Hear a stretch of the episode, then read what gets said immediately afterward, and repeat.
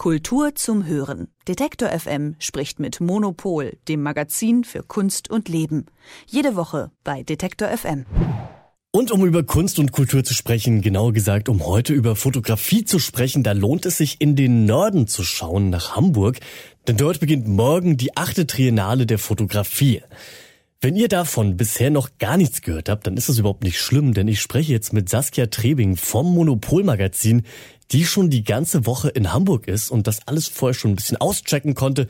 Und sie wird uns da jetzt hoffentlich gleich alle Fragen beantworten können. Guten Morgen, Saskia. Guten Morgen. Letztes Jahr, da musste sie ja noch ausfallen, die Fototriennale, aber morgen dann startet sie zum nun achten Mal. Aber Saskia, was ist es denn überhaupt, die Fototriennale?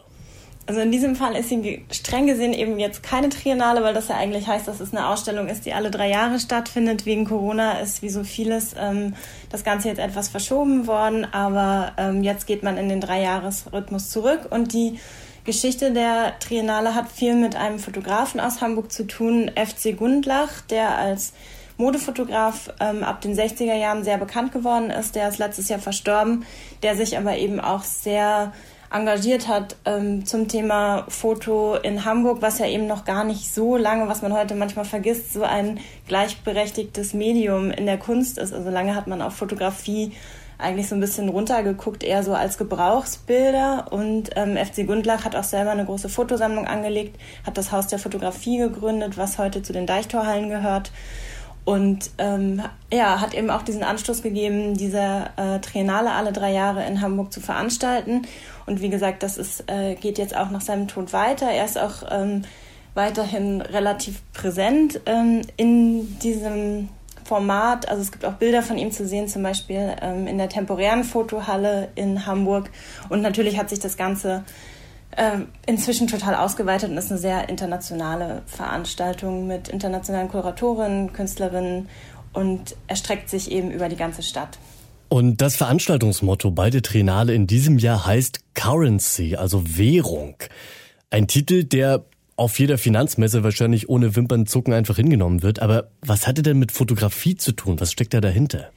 Ähm, ja, also ich bei den Gesprächen mit manchen ähm, Kuratorinnen oder auch den Direktorinnen der beteiligten Museen habe ich das auch rausgehört, dass es erstmal so eine gewisse Verwirrung gab, ähm, weil es eben ein äh, ja ein Begriff ist, äh, der erstmal aus der Wirtschaft kommt, ähm, der aber ja, wenn man länger drüber nachdenkt, ähm, gar nicht so weit weg ist von Fotografie, weil wenn man an Währung denkt, äh, kann es ja auch Aufmerksamkeit sein, es kann um Sichtbarkeit gehen, es kann um die Eingebettetheit von Fotografie in ökonomische Prozesse gehen. Und ähm, die Kuratorin Koyo Kuyo, äh, das ist die Direktorin des Zeit Smoker Museums aus Kapstadt, das ist ähm, die Kuratorin, die zusammen mit ihren Kolleginnen, die eine große Gruppenausstellung kuratiert hat und auch eben die ähm, Leitung dieser Triennale inne hat, ähm, die hat es so ein bisschen so erklärt, dass wir in einem retinalen Zeitalter leben, also eigentlich Zeitalter der Netzhaut, also dass eben durch die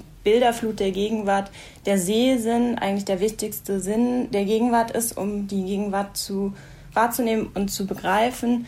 Und dass natürlich niemand diese riesige Bilderflut, äh, noch nie haben wir so viele Bilder produziert wie äh, in der Gegenwart, dass man das natürlich nicht alles verarbeiten kann. Und dann ähm, setzen eben diese Selektionsprozesse ein, wie zirkulieren Bilder, welche Bilder werden gesehen, welche werden eben nicht gesehen.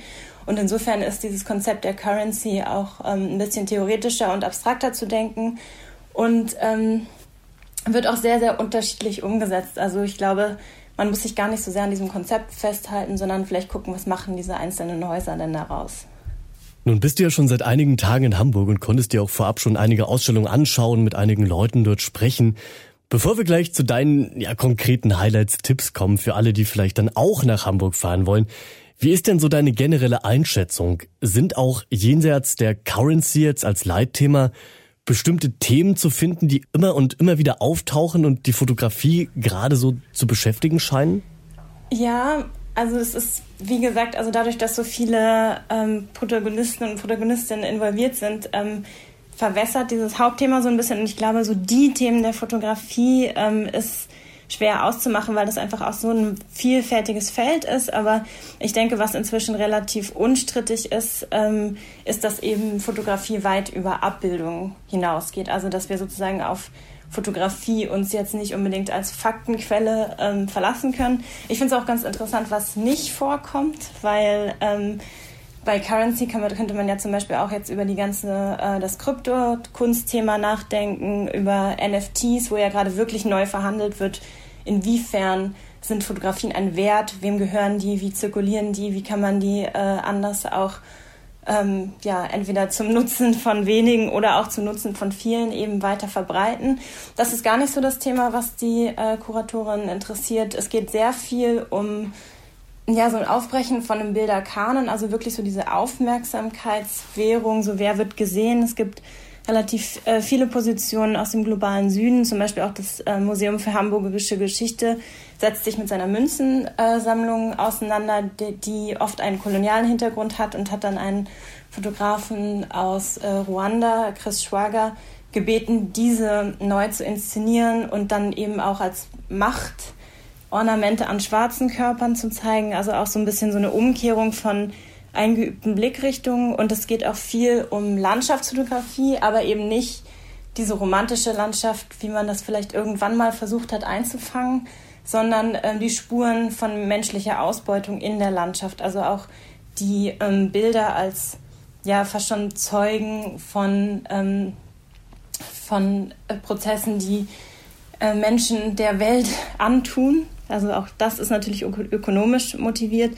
Und ähm, es gibt auch einen großen Strang, würde ich sagen, der Porträtfotografie, ähm, wo man eben sagt, man ist nicht der Beobachter von außen, sondern man ist eigentlich Teil einer Community. Also viele Fotografinnen, die auch so in der queeren Szene fotografieren, sich selber aber auch darin sehen, also so eine Nähe herstellen, die eben nicht objektiv sein will, sondern ähm, dabei sein will. Aber es gibt auch ähm, ältere Positionen, ähm, zum Beispiel aus den äh, 60er Jahren, Charlotte March, eine äh, Modefotografin aus Hamburg äh, und ja, fast schon wie so Flaneur-Fotografie aus Hamburg. Man kann also auch Hamburg ein bisschen besser kennenlernen aus der Sicht von Fotografinnen.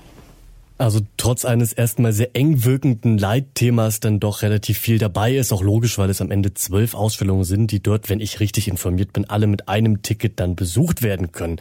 Saskia, zum Abschluss noch kurz die Frage. Ein Highlight darfst du uns bitte noch verraten, was du bisher gesehen hast und du unseren Hörerinnen und Hörern wärmstens empfehlen würdest. Ich finde es sehr, sehr schwierig, weil es wirklich sehr unterschiedliche Positionen sind, aber vielleicht wenn man wirklich nur Zeit hat, äh, eine Ausstellung zu sehen, dann würde ich die Gruppenausstellung in den Deichtorhallen äh, empfehlen, weil es einfach sehr unterschiedliche Positionen ist, auch sehr zeitgenössische Fotografie und ähm, eben auch diese relativ drängenden Themen, die die Kunst eben im äh, Allgemeinen im Moment sehr beschäftigen. Also das wäre dann wie so ein kleiner äh, Blick in die Gehirne der KuratorInnen und ähm, das ist dann auch so das mehr oder weniger ähm, theoretische Zentrum dieser Ausstellung. Und wenn man so ein bisschen was Klassischeres haben will, fand ich die Ausstellung von Herbert List auch noch sehr interessant. Das ist ein Fotograf, der Anfang des 20. Jahrhunderts geboren wurde, ähm, in der Zwischenkriegszeit in Hamburg äh, sehr bekannt wurde und irgendwie so eine auch eine sehr spezielle Art von Schwarz-Weiß-Fotografie macht, die ähm, einmal so fast was Surrealistisches hat, aber er war eben auch ein offen homosexuell lebender Mann und hat auch äh, ganz, auf ganz interessante Art Männerkörper und so Skulpturen fotografiert. Und die Biografie ist auch äh, recht spannend, weil er einerseits ähm, mit seinen jüdischen Vorfahren und eben als offen homosexuell lebender Mann in Deutschland auch verfolgt wurde, aber trotzdem es auch geschafft hat, in Deutschland weiterzuarbeiten und später dann auch für die Alliierten gearbeitet hat. Also einfach eine sehr klassische, moderne Position, die sich aber lohnt, äh, sich noch mal ein bisschen genauer anzugucken.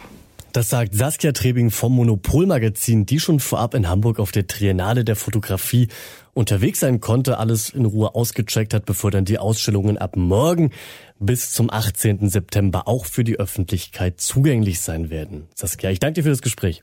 Danke auch. Tschüss. Kultur zum Hören. Detektor FM spricht mit Monopol, dem Magazin für Kunst und Leben. Jede Woche bei Detektor FM.